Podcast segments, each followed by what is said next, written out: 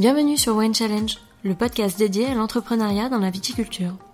Chaque semaine, je vous emmène à la rencontre de viticultrices et viticulteurs engagés qui mettent leur passion au service de vins d'exception. Je vous invite à découvrir leur parcours d'entrepreneur ou d'intrapreneur, le regard qu'ils portent sur l'évolution de la viticulture dans leur région, ainsi que sur les actions qu'ils mènent au quotidien pour pérenniser leur vignoble et dynamiser leur production. Nous aborderons également les questions de l'expérience du travail en famille, de la transmission intergénérationnelle ou encore de la transition digitale liée à leur activité. Je vous souhaite à toutes et à tous une très belle écoute. Dans ce nouvel épisode, je suis ravie de vous emmener à la rencontre de Christophe Mignon, viticulteur à Festigny au cœur de la vallée de la Marne. Je vous propose d'entrer dans un univers singulier, empreint d'authenticité et de sincérité. En effet, Christophe a une vision de la viticulture très personnelle, mais pourtant résolument tournée vers l'autre, puisqu'il a à cœur de mettre tout en œuvre pour respecter la nature, la comprendre et composer avec ce qu'elle lui offre de plus essentiel. Son approche est axée sur les méthodes alternatives, il travaille son vignoble et ses vins en fonction du calendrier lunaire, il est adepte de l'homéopathie et de la phytothérapie, et il s'intéresse de près à la géobiologie. Dans cet épisode, il nous explique ses concepts, il partage avec nous sa philosophie de travail, il revient sur son parcours d'entrepreneur et nous en dit plus sur ses projets à venir. Je vous propose donc d'écouter cette conversation riche d'enseignements bienveillants, où Christophe, viticulteur passionné, discret et touchant, partage avec nous ses convictions et nous explique comment il prend plaisir à travailler chaque jour pour ses idées et avec ses idées. Alors sans plus attendre, place à l'épisode du jour. Bonjour Christophe, merci de me recevoir sur l'exploitation. Je suis ravie de venir à ta rencontre. Pour commencer, je vais te laisser présenter la maison. Depuis combien de temps elle existe, qui l'a créée et quelle génération tu représentes sur le domaine? Donc l'exploitation, c'est 6 hectares et demi de vignes sur euh, trois communes. On est la cinquième génération. J'ai commencé avec 10 arts de vignes, donc euh, je devais avoir 18 euh, ans et puis je me suis vraiment installé en 1983, je crois. Comment la répartition se fait au niveau des cépages? On est à 80% Pinot Meunier, 10% Chardonnay, 10% Pinot Noir. Est-ce qu'il y a un cépage euh, coup de cœur hein, que tu préfères travailler ou est-ce que tous les cépages t'intéressent? Le cépage euh, le plus important pour moi, c'est le meunier. Le Pinot Meunier, il est trop souvent décrié, donc depuis une vingtaine d'années, on essaie de le mettre en avant dans des cuvées 100% Pinot Meunier, donc on a une gamme 100% Meunier. Les parcelles euh, sont sur Festini pour 2 hectares 80, il y a 3 hectares euh, sur le Breuil à 15 km et 50 hectares à la Chapelle-Montaudan à 16 km. Euh, les changements qui ont été opérés, bah, ils sont grands, ils sont, opérés, je dirais, doucement, parce que mes parents étaient plus dans une viticulture raisonnée à base de produits chimiques. La philosophie aujourd'hui, c'est méthode alternative, c'est-à-dire ben, respect un petit peu des cycles naturels, euh, travailler en accord avec la nature, pour la nature. Tu parles de, tes parents. Comment s'est passée la transmission quand tu es arrivé, toi, sur le vignoble? Est-ce que ça a été une évidence? Est-ce que ça a été compliqué, justement, parce que tu apportais de nouvelles idées? Mes parents, ils étaient agrivitis.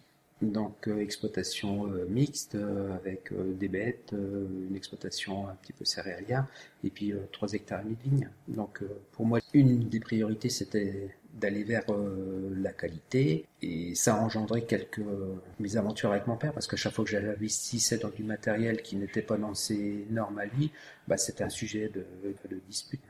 J'y suis allé très doucement. Et le but c'était pas d'imposer tes idées, c'était d'y aller tranquillement et euh, tes parents ont quand même compris euh, le cheminement que tu avais ou est-ce que même encore ah, été très long à venir. Donc plus euh, ma mère que mon père.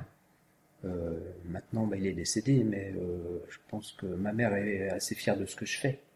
Elle doit être contente aussi de l'évolution et puis de voir que tu es investi sur le domaine. Je pense que déjà c'est la priorité. Après, la façon de le travailler, c'est on peut ne pas être d'accord, mais déjà d'avoir une succession, c'est chouette. C'est super important aujourd'hui. Est-ce que tu penses du coup qu'il y a forcément des conflits générationnels euh, lorsqu'il y a une transmission ou est-ce que c'est pas automatique et que ça peut être évité? Moi je pense que c'est presque automatique. Si c'est pas tôt, euh, ça se fera toujours à un moment donné. Mais les conflits de génération avec euh, des, un apport de techniques un petit peu différentes, avec une remise en question du système de, de production, de travail, c'est sûr que c'est source de conflits. Quels ont été les projets euh, que tu as menés en arrivant? Quelles ont été aussi les difficultés que tu as pu rencontrer? Bah, Tes premiers projets, été de travailler euh, avec le calendrier lunaire. Au bout de deux ans, on a vu euh, les effets tout de suite du calendrier lunaire dans les coteaux. Mes vignes ont allongé leur cycle végétatif de presque trois semaines. Mais ça, pendant trois années. Et ensuite, les cycles se sont rapprochés de la normalité. Et justement, est-ce que tu peux nous en dire un petit peu plus sur le calendrier lunaire et sur ce que tu mets en place dans les vignes pour que chacun puisse comprendre un petit peu l'approche que tu as dans les vignes? Ben, En gros, il y a quatre jours par mois où il ne faut pas travailler le vivant, le sol, la plante, euh, le vin. Donc on évite de travailler euh, ces jours-là. Donc euh, ben, systématiquement, on évite de faire quelque chose au niveau travail de sol, au niveau taille, au niveau cisaillage. Par contre, on peut relever des fils, on peut habiller du champagne mais euh, on choisit euh, nos interventions par rapport à ces jours-là. En cuverie, comment est-ce que tu travailles euh, tes vins? Pour une vinification la plus simple possible, pour moi, la qualité se fait dans les vignes. Et à partir de la cueillette, on évite de perdre ce potentiel de qualité. On ne peut pas gagner pour moi en qualité après les vendanges, tout se fait avant.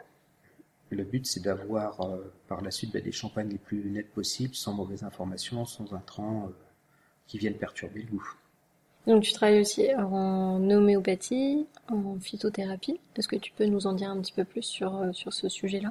Bah, L'homéopathie sert à diminuer euh, les quantités de cuivre. Le cuivre, c'est un métal lourd qui pollue les sols aussi. Donc le but, bah, c'est d'essayer d'être le moins nocif possible, même avec des produits naturels. La phytothérapie, euh, avec la prêle, l'ortie, on peut agir à différents euh, stades de la végétation et de la plante. Et donc on travaille euh, avec des macérations, des infusions en fonction des nécessités de la plante et même du sol, parce que une macération d'ortie au printemps, ça booste un petit peu l'activité microbienne du sol. Et tu es aussi très sensible à la géobiologie. Moi, personnellement, c'est pas un concept qui m'était familier. La façon de l'expliquer n'est pas forcément simple, mais est-ce que tu peux apporter, euh, si tu devais apporter une définition euh, à ce terme par rapport au travail que tu effectues toi? Bah, Beaucoup de personnes connaissent le Feng Shui. Donc mmh. euh, le Feng Shui, c'est l'organisation des couleurs, l'aménagement d'une pièce. Là, la géobiologie, on prend un petit peu plus de recul et on voit au niveau de la Terre les différents réseaux, l'impact que peuvent avoir ces influences que ce soit au niveau tellurique ou au niveau bâtiment, euh, forme, euh, parce que chaque bâtiment reçoit et émet des ondes, donc d'être le plus neutre possible pour ce qui va évoluer et vieillir à l'intérieur. C'est une démarche très globale, tu ne t'intéresses pas seulement à la vigne, au vin, mais même à la structure de l'exploitation, puisque ça a aussi une influence sur l'ensemble au final. Oui, de toute façon tout n'est qu'un maillon euh, de, de, la chaîne, je dirais. Après, mes connaissances sont, je dirais, limitées aussi, hein. on est loin de tout connaître. Puis à la fin de ma vie, j'en connaîtrai pas encore 10%. Euh, Donc le but, bah, c'est d'essayer de comprendre comment fonctionne la nature avec tous ces éléments-là, et puis ne pas s'arrêter à, un secteur, mais d'aller jusqu'au bout de la chaîne. Qu'est-ce qui t'a donné envie de passer à toutes ces méthodes alternatives? Quand euh, j'étais jeune, euh, j'ai fait beaucoup d'arts martiaux. Et donc, il y a une partie euh, de l'aïkido qui s'appelle Taisu, où là, j'ai pris une claque, entre guillemets, où là, j'ai compris euh, la relation qu'il y avait entre le corps et puis la nature. Tout est lié et ça m'a ouvert l'esprit. Et depuis ce jour-là, euh, j'ai changé un petit peu ma façon de voir les choses. J'ai eu quelques problèmes de santé aussi, où tout ce qui était médicaments ne m'allait pas, et tout ce qui était homéopathie convenait parfaitement. Donc, c'est un, un bout de chemin où tu apprends à découvrir ce qu'on ne t'apprend pas. Par contre, ce que toi tu peux ressentir, c'est un autre chemin. Oui, c'est aussi une réflexion sur le développement personnel. Chaque rencontre, chaque moment est important aussi et on doit être éveillé un petit peu à, ces rencontres-là parce que c'est jamais inopportun. Quel a été ton parcours? Tu as fait une école de viticulture. Oui. Après, est-ce que tu es venu tout de suite sur l'exploitation? Est-ce que tu as pu voyager un peu avant? Non, moi j'ai fait partie des personnes qui n'aimaient pas trop euh, les études, donc euh, je suis allé à Jean, puis après je suis revenu directement sur l'exploitation, travailler sur l'exploitation. Après, euh, des regrets, on peut toujours en avoir. J'ai eu la chance de pouvoir rentrer au syndicat des vignerons, groupe des jeunes, d'être administrateur au syndicat, de rencontrer des personnes comme Dominique Denis, qui a été un vrai formateur au niveau de la définition d'un vin, de faire une belle approche de la différence des domaines qui travaillaient en bio, en biodynamie, et de sentir, de rencontrer toutes ces personnes-là, puis de voir les différences au niveau des vignes, au niveau des vins. Donc ça a été des déclics aussi qui étaient super importants. Oui, le collectif t'a apporté aussi beaucoup. Oui, donc euh, je me suis toujours euh, forcé à pas rester dans mon petit secteur, mais euh, de m'ouvrir. Je suis assez ouvert aux, aux, différentes techniques et puis j'ai toujours une soif de découverte. Ça me dérange pas d'essayer plein de choses.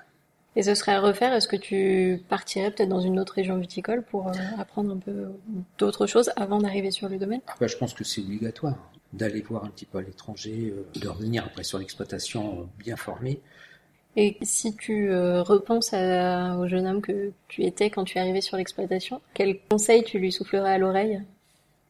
D'aller encore un petit peu plus euh, en formation, d'écouter ben, mes parents, je les ai toujours écoutés, j'ai toujours essayé de faire à ma façon, mais tout en les respectant parce que c'est comme eux qui ont fondé euh, le vignoble, tout ce qu'ils nous ont appris en termes de travail et tout, c'est grâce à eux aussi. Il faut, on passe que derrière des personnes qui ont fait que de construire, après avec euh, leur savoir, avec leurs connaissances, avec euh, les influences du moment. Et quel conseil tu donnerais à la nouvelle génération qui euh, est actuellement en école de viticulture, par exemple, et qui se demande un peu bah, comment ça va se passer quand ils vont arriver sur le domaine, est-ce qu'il faut qu'ils viennent tout de suite voilà. Quel conseil tu pourrais leur donner? D'aller voir un petit peu ailleurs, pas qu'en formation, d'être salarié à l'extérieur, de voir un petit peu comment ça se passe dans d'autres exploitations pour apprendre un petit peu les choses de la vie aussi. Et aujourd'hui, que tu as des enfants? J'ai deux enfants. Est-ce qu'ils sont intéressés pour euh, prendre la suite aussi de l'exploitation? Donc euh, mon deuxième, Lohan, euh, est intéressé pour reprendre l'exploitation. Et il est en formation, c'est moi le maître de stage.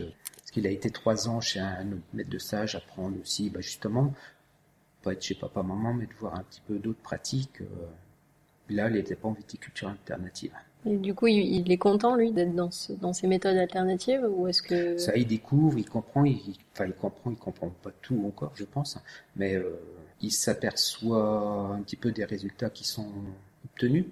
Et donc ça, ça le conforte un petit peu dans ce choix-là. Moi, je souhaite qu'il aille euh, dans cette direction-là, mais après, c'est lui qui choisira.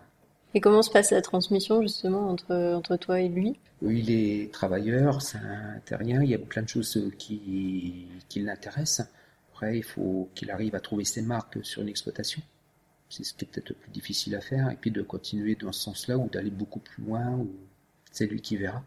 Et toi, tu t'es toujours euh, vu viticulteur? Tu t'es jamais imaginé faire autre chose? En étant jeune, ouais, toujours viticulteur. Et est-ce que tu transmets aussi euh, tes connaissances à des, jeunes ou des, personnes qui sont intéressées? Oui, oui, oui. C'est important aussi pour toi de transmettre oh bah, Je pense que ça sert à rien de faire euh, tout seul dans son coin. Ce qu'il faut, c'est transmettre, faire avancer les choses. Et donc, euh, toi, sur l'exploitation, il n'y a pas de certification? Non, bio, on parle de méthode alternative.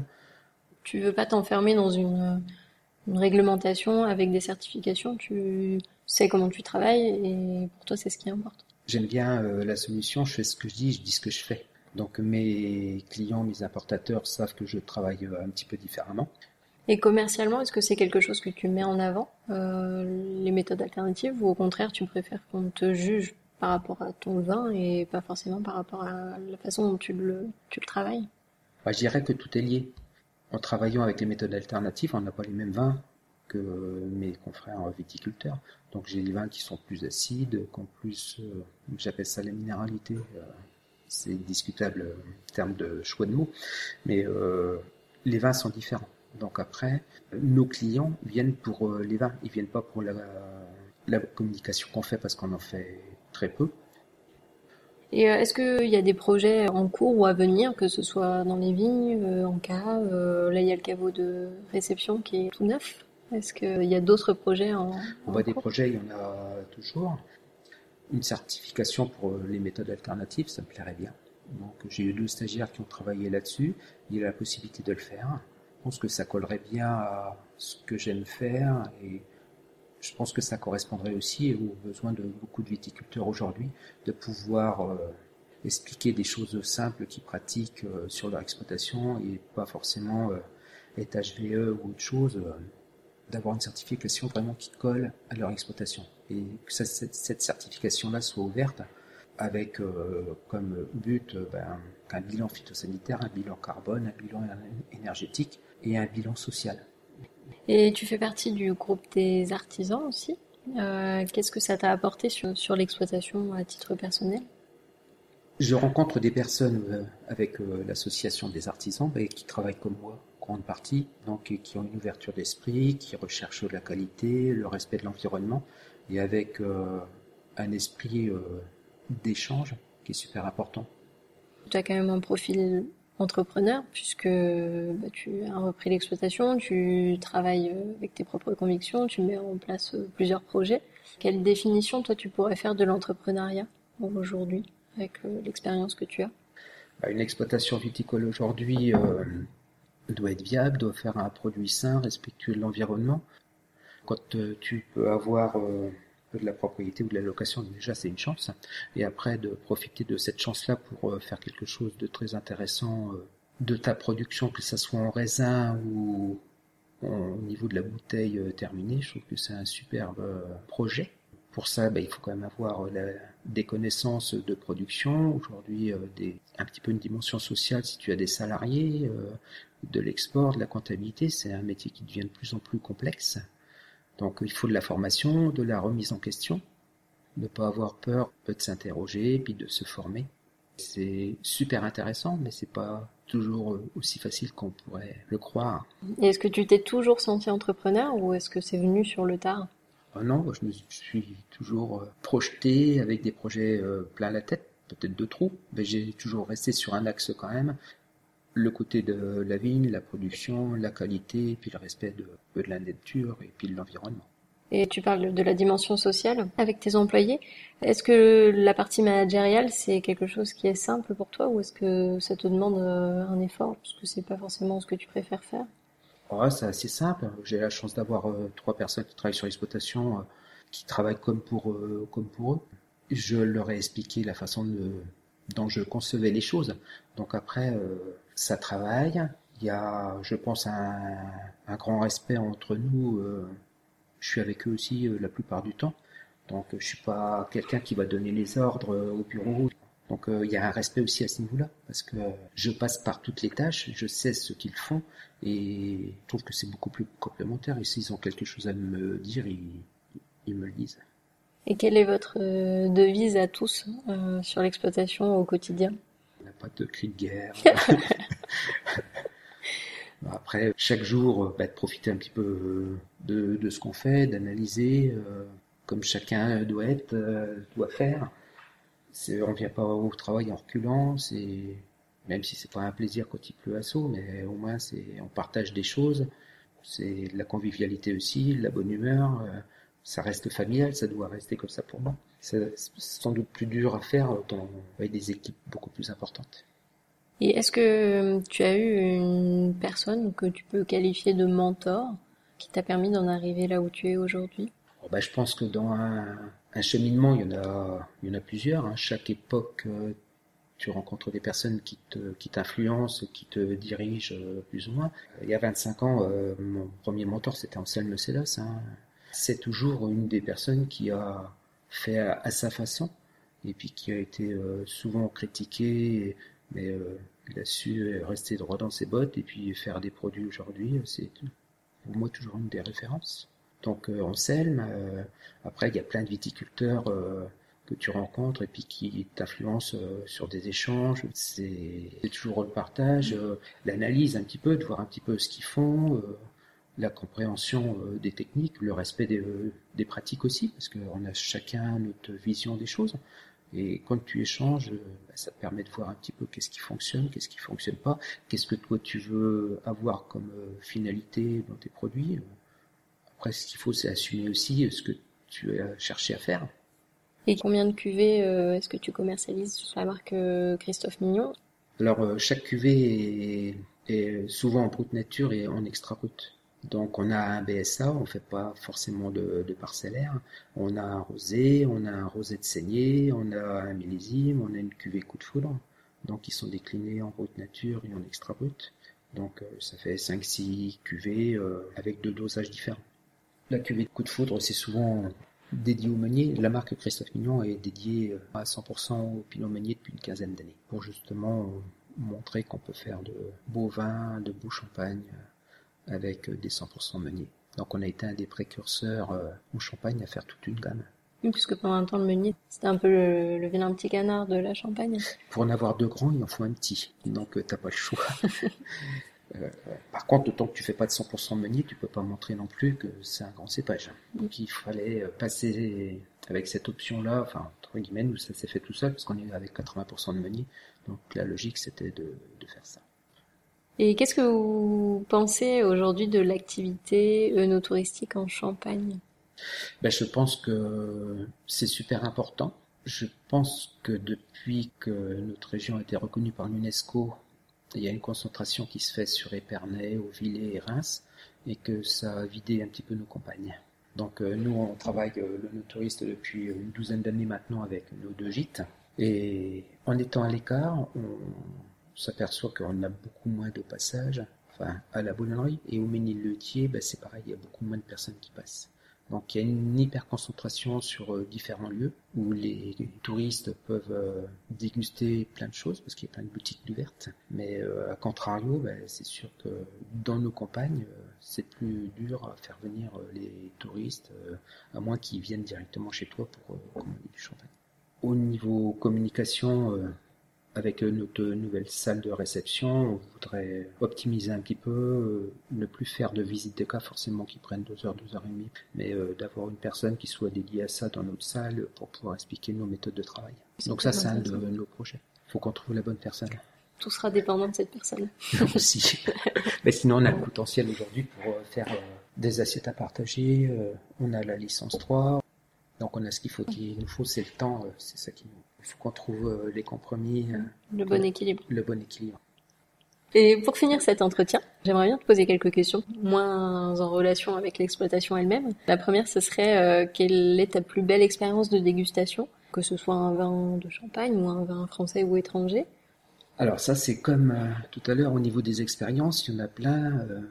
et au fur et à mesure que ton palais s'affine ou se dirige, ce que j'apprécie aujourd'hui, je ne l'appréciais pas forcément il y a dix ans des choses qui me surprenaient il y a 25 ans, aujourd'hui, je trouve ça normal. Bah, j'en reviens à Anselme, mais ces cuvées euh, me surprenaient il y a 20 ans, alors que maintenant, bah, je trouve ça super bien. Donc, euh, Vénus de Pascal Agrapard. Euh, après, c'est difficile de citer une personne et pas les autres, parce que que ce soit au niveau des artisans ou au niveau de mes copains proches, tout le monde a des super cuvées aujourd'hui que j'apprécie franchement beaucoup avec des petits jeunes qui montent, euh, super bien aussi. Je trouve que beaucoup de viticulteurs, des jeunes viticulteurs ou des plus anciens, font de plus en plus des cuvées comme euh, j'aime sur, alors que ce soit sur l'oxydation ou la réduction. Hein. L'éventail est, assez euh, large, mais avec des vraies personnalités, un superbe équilibre, avec de l'attention, de l'énergie, et ça, je trouve que c'est super important. Et là, franchement, chapeau à beaucoup, beaucoup. Et quel est l'endroit euh, incontournable selon toi en Champagne quand on ne connaît pas la région et qu'on souhaite venir passer quelques jours? Moi, je pense qu'au niveau de la vallée de la Marne, tu as des superbes points de vue. Euh, le haut de Châtillon-sur-Marne, euh, chez nous. la boulonnerie, c'est merveilleux. La boulonnerie, non mais il n'y a pas un seul point de vue. Au Villers, c'est superbe. Châtillon, moi j'apprécie beaucoup les paysages. Et quel est ton endroit préféré euh, dans la région pour euh, boire un verre ou manger entre amis? Oh, Des adresses, c'est pareil, il y en a plein. Euh. Le plus proche, c'est chez Suti à Dormant, mm. Sylvain et Mayane. On apprécie beaucoup les avisés. On y mange bien, c'est un super endroit. T'as des super vins qui vont avec les mets. Après, des restaurants sur Reims, il y en a plein aussi. Samedi, on était au Gueuletan. c'est un nouveau restaurant là, qui vient C'est un nouveau restaurant ouvert par euh, des copains et je trouve ça super bien. Le concept, euh, les vins qui sont euh, là présents, c'est que du bon, que du grandiose. Donc c'est que du bonheur quand tu peux partager ça à, plusieurs, c'est mieux. C'est l'esprit de convivialité et de partage. d'échange, ouais. Mm, qui est important. Et pour finir, je vais te laisser le mot de la fin. Un mot pour qualifier ou bien la maison, tes cuvées ou ton parcours. S'il devait y avoir un mot qui ressort euh, de, de, toute cette, euh, de tout cet échange, quel pourrait être ce mot? Le mot, c'est peut-être un petit peu atypique. De par le... les idées proposées Les idées proposées, ouais, peut-être. Moi, je dirais conviction aussi, puisque c'est important, je pense, aujourd'hui de travailler euh, avec ses idées pour ses idées. Mais de ne pas changer tous les deux ans de trajectoire et tout ça, je pense que c'est important aussi. Parce que même si on se plante un an ou deux, c'est pas parce qu'on est dans la mauvaise direction. On peut aller trop vite à faire certaines choses. Ce qu'il faut, c'est prendre le temps, laisser le temps au temps et puis euh, comprendre comment fonctionne la nature. Merci beaucoup pour cet échange et merci de m'avoir accueilli sur l'exploitation. Ben, merci à toi. J'étais ravie de te rencontrer et puis je te dis à bientôt. Merci à toutes et à tous d'avoir écouté cet épisode. J'espère vraiment qu'il vous a plu et qu'il vous a donné envie d'en savoir plus sur l'invité du jour. En attendant le prochain, vous pouvez retrouver toutes les informations sur la maison de l'invité et son actualité sur le site wine-challenge.com. Je vous invite également à me rejoindre sur les réseaux, sur les pages Instagram et Facebook at Wine Podcast et à partager cet épisode avec tous les amoureux du vin en utilisant le hashtag du même nom. Enfin, si vous avez aimé cet épisode, je vous invite à soutenir le podcast en vous abonnant à celui-ci et en laissant votre avis sur votre plateforme d'écoute préférée. N'hésitez pas à y liker les épisodes et si vous écoutez le podcast sur iTunes, à lui donner la note de 5 étoiles. Cela m'aidera beaucoup à donner une chance à d'autres épicuriens de le découvrir. Alors merci à tous et à très vite pour le prochain épisode.